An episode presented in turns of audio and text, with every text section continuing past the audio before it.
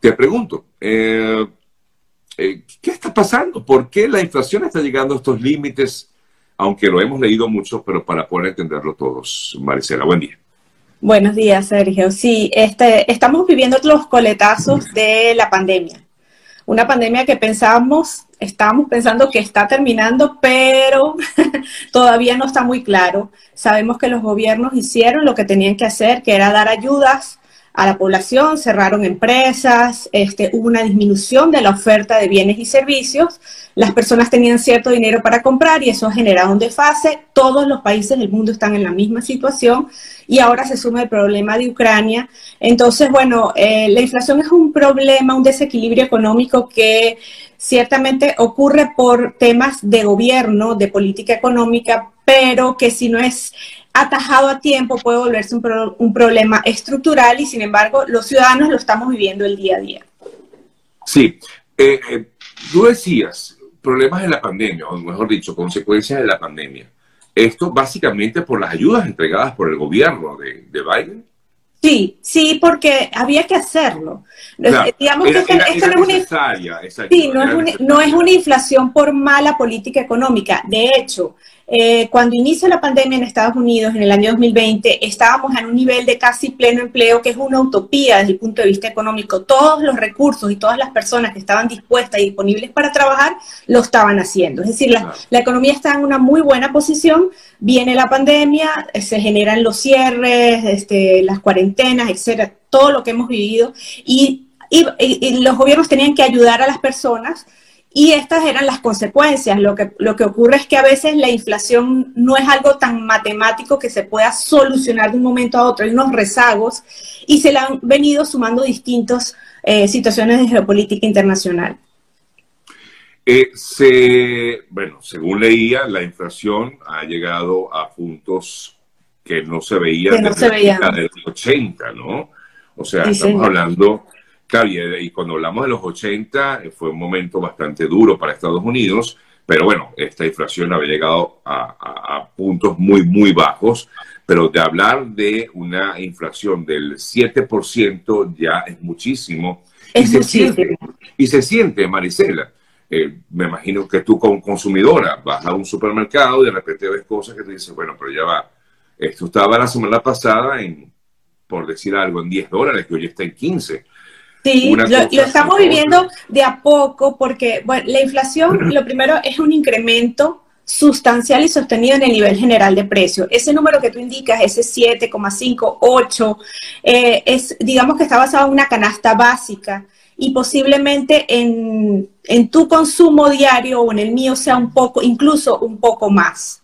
Entonces, eh, eso afecta, por supuesto, eh, la inflación es un impuesto regresivo que afecta con más dureza a quienes menos tienen y afecta también a quienes tienen empleos fijos, con salarios fijos, porque sientes que cada vez puedes comprar menos cosas, adquirir menos bienes con ese dinero que tienes. Y los economistas tenemos una frase que posiblemente has escuchado mucho, que los salarios suben por la escalera y los precios suben por el ascensor. Entonces hay un rezago y ciertamente cada vez el dinero nos alcanza para comprar menos cantidades de lo que normalmente estamos acostumbrados a hacer. Ahora, usted decía que la política económica no ha sido mal, no ha sido, mm, no ha sido mala, la política económica que se ha aplicado pero ha habido errores, le pregunto, en la administración Biden con, con, lo, con respecto al, al manejo de la, de la política económica del país. Ciertamente hay detalles que, que, se pueden solventar. ¿Cuál es el, digamos, el aspecto positivo dentro de todo esto? Que quienes manejan la política económica en este país este, la señora Janet Yellen, por ejemplo, este, es una connotada economista. En este país están los, mayores premios Nobel de Economía y eso le da a uno cierta tranquilidad. Sin embargo, si vemos que la política económica ha estado algo errática, vemos que la inflación sigue aumentando y las medidas están, estamos esperando las medidas que ciertamente con el incremento de la tasa de interés que hubo en el mes de marzo por parte de la Reserva Federal es un primer paso, pero es un paso muy tímido porque ciertamente vemos que los precios siguen subiendo. Uno de los que tiene más impacto es el precio de la gasolina, que afecta y que eso es al aumentar el precio de la gasolina, eso se, revierte y se refleja en los precios de los otros bienes y servicios. Sí, y efectivamente, el precio de la gasolina, si, sí está dado, de hecho, por todo este tema que ha ocurrido con, la guerra en Ucrania. Eh, pero bueno, pero digamos que se unió todo. Se, unió se juntó todo. Lamentablemente el peor escenario es, este, es el que nos está tocando vivir y, y, dentro de estos procesos, pues como tú decías, los ciudadanos, que es al quienes cada vez les alcanza menos para comprar, para pagar, pues tenemos que ser muy racionales en el manejo del dinero porque es algo que se estima que para fin de año debería estar controlado, debería. Como decimos, ellos hablaban ayer, eh, disculpa Marisela, conversamos amigas, amigos con el economista Marisela Cuevas. Eh, eh, Marisela, ellos hablaban ayer de que hoy iban a anunciar el registro, el índice registrado en marzo, ¿no? y hablaban de que iba a ser extremadamente alto. Cuando yo escuché eso, a mí me, yo dije, bueno, ¿a cuánto van a decir? ¿A cuánto va a llegar? Se habla de incluso de 8, 8,5. Este, hay que esperar, que es mucho, mucho, mucho, mucho para esta, la economía de este país. Y para nosotros, de verdad que, bueno, los venezolanos tenemos como un estrés postraumático con el tema inflacionario, pero ciertamente uno le preocupa el, el, desabastecimiento, el incremento ese que de a poco, de a poco, de a poco dice, bueno, tenía un presupuesto para gastar y resulta que me traje dos o tres bolsas de, de alimentos. Entonces, sí, sí, es, necesario que se tomen las medidas porque esto se, puede salir de control. Sí. ¿Y qué, medidas deberían tomarse por parte del Estado? ¿Cuáles son las medidas que en todo caso deberían tomarse? Porque si seguimos así y estamos apenas en abril, no sé si ya en diciembre pues llegaremos a las dos cifras, cosa que sería muy catastrófico para el país, ¿no?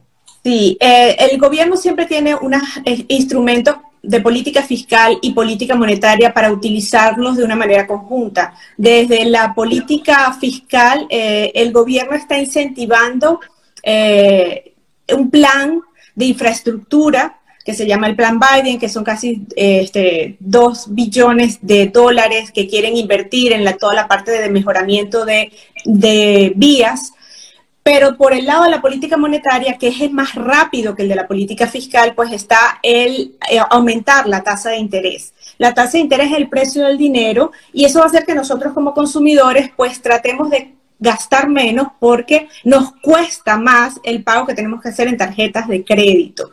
El gobierno debe jugar con estas dos políticas porque si aumenta mucho la tasa de interés dejamos de consumir la economía se estanca. Por eso está ese plan de infraestructura para incentivar por el lado de la política fiscal. También el gobierno tiene el lado de los impuestos, pero no lo ha tocado mucho. Eh, por eso, porque si se enfría la economía resulta peor el remedio que la enfermedad. Entonces hay que jugar este, yo le llamo como un baile de tango, esas dos políticas monetarias y fiscales para lograr el equilibrio, que en este caso el objetivo sería bajar la inflación al 2%, que es la meta que normalmente utilizan los países, y lograr la estabilidad económica que todos esperamos. Ahora, esas serían las medidas del Estado. Uno, como ciudadano, en casa, ¿cómo podemos nosotros tratar de combatir la inflación. No podemos acabar con ella. No podemos. Sí, pero sí podemos, eh, eh, no sé, si hacer algún tipo de, tomar algún tipo de previsión. ¿Qué nos recomienda, Maricela? Lo primero que tenemos que tener claro es que, como tú dices, la inflación no la podemos controlar. ¿Qué es lo que tenemos bajo nuestro control? Nuestro presupuesto, nuestros ingresos, sabemos cuánto nos ingresa, sabemos eh, cuál es nuestro patrón de consumo y por allí podemos hacer ajustes. ¿Qué es un ajuste? En cuánto estás gastando en comida, planificarte los menús semanales, eh, ser muy consciente en el manejo del dinero. Si a esto le sumamos que el 95% de nuestras decisiones económicas son irracionales, es decir, gastamos y no sabemos por qué gastamos, si estamos en un proceso de inflacionario, eso es, un, un, punto negativo que tenemos que trabajar y utilizar ese 5% racional del manejo del dinero, que es control, buscar ofertas, adelantar consumo. Cuando estamos en proceso inflacionario, adelantar consumo es algo fundamental cosas que tú puedas almacenar en tu casa sin volverte loco, porque si tú compras demasiado, entonces generas eh, eh, desabastecimiento y encareces porque ese nuevo producto que va a venir va a venir a precios más altos. Pero en la medida que tú puedas adelantar consumo, es, es genial porque vas a tener ahorros, pero es muy importante tener un presupuesto y saber en dónde se te va el dinero. Si tienes un empleo fijo, es momento de buscar ingresos adicionales, porque como te dije al principio, quienes tienen empleo fijo es quienes se ven más afectados porque Posiblemente te van a aumentar el salario, pero no va a ser tan rápido como, como tú lo requieres. Buscar esos ingresos adicionales, bueno, es momento a lo mejor de emprender, es momento de tener algún ingreso propio que te permita ajustar los precios, porque uno como emprendedor ajusta sus precios y este, así como estamos hablando de que hay este, medidas para los consumidores, también los empresarios y los pequeños negocios hacen sus ajustes de precios y los pagamos nosotros. Entonces hay que tener mucha racionalidad sin perder calidad de vida. Dejar dentro de ese presupuesto espacios para divertirte, pasarla bien, pero si de pronto tú ibas cuatro veces al mes al cine, pues bueno, ve dos o ve una porque sabes que hay cosas que no son sustanciales. ¿Qué es lo sustancial? La alimentación, las medicinas, el pago de la renta. Entonces, estar muy pendiente de esa distribución del ingreso. Por supuesto, aquí te preguntaba, eh, ¿es recomendable comprar en estos momentos vehículo, casa? Yo creo que no, pero usted es la que la, experta me dirá. Si tienes eh, eh, dinero en el banco, que eso es fundamental, no dejar el dinero en las cuentas de ahorro, porque sabemos que la tasa de interés que está pagando el banco es menor a esa tasa de inflación que posiblemente esté por el 8%. Entonces, el dinero en el banco se lo está comiendo la inflación. Entonces ese dinero hay que tratar de invertirlo. Si tienes una cantidad suficiente para invertir en un inmueble que ahorita están en precios bastante altos, puedes hacerlo porque normalmente los inmuebles no pierden valor. En un automóvil en este país se deprecia con mucha este, rapidez, no es recomendable. Entonces trata de poner ese dinero en fondos de inversión asesorarte, por ejemplo, con el profesor Julio Cañas para ver qué puedes hacer con ese eh, dinero adicional, pero no lo dejes en cuentas de ahorro porque cuando eh, vayas a utilizar ese dinero para comprar algo no, no, no, te va a alcanzar para lo que deseas. Exacto. Entonces, bueno, como quien dice, manejar de forma inteligente. Manejar de forma inteligente. El que tenga mucho exceso de dinero y lo tiene en una cuenta de ahorro, pues busque. Que me avise, que me avise primero, pues. Exactamente. No, pero como decías, que el que tenga exceso de pronto, a, ahorrarlo de, de Invertirlo, invertirlo en fondos de inversión, eh, eh, adquirir inmuebles, si los tiene. El que tenga poco, pues póngalo en fondos de inversión, pero no lo dejes en las cuentas de ahorro porque eh, la inflación se va a comer ese dinero no sabemos a cuánto va a llevar. Eh, las estimaciones del Fondo Monetario Internacional, a pesar que bajaron un poco las expectativas de crecimiento para Estados Unidos, las, las mantienen positivas y se estima que para final de año este tema de inflación, como te decía, debería estar controlado, pero hay un tema de geopolítica que no manejamos. No sabemos el problema de Ucrania que sigue, no sabemos si esta nueva cepa del COVID se vuelve otra vez a, a convertir en un problema grande. Entonces, eh, eh, yo puse ayer un, coloqué un post en Instagram, decía, tenemos que aprender a vivir y a trabajar en la incertidumbre. Aquí no hay nada seguro, entonces hay que, hay que ser muy consciente y racional en el manejo del dinero para poder atravesar este proceso. Aquí no hay nada seguro, dices, pero normalmente Estados Unidos no era así, Maricela.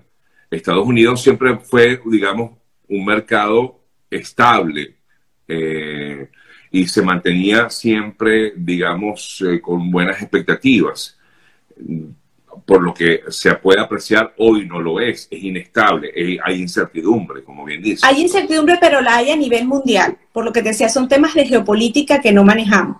¿Qué tiene de positivo? Bueno, uno, yo siempre digo a las personas, váyase a la fuente. La fuente es las cifras del Fondo Monetario. este país tiene estadísticas para divertirse uno analizando y ciertamente las estructuras del país están bien pero eh, bueno, tenemos lo que te digo, es una pandemia lo que vivimos, no es cualquier cosa, no es una gripecita. Este, hubo, hubo problemas en las cadenas de suministro, China en este momento está haciendo este, cuarentena, eh, precisamente los, automóviles aumentaron de precios por eh, detalles que había de, unos microchips que no estaban llegando de China, aumentaron los fletes eh, bárbaramente, hay hubo problemas en los puertos de, la costa oeste, y entonces son elementos que van a ocurrir, pero ciertamente este, esta es la primera economía del mundo y va a seguir siendo.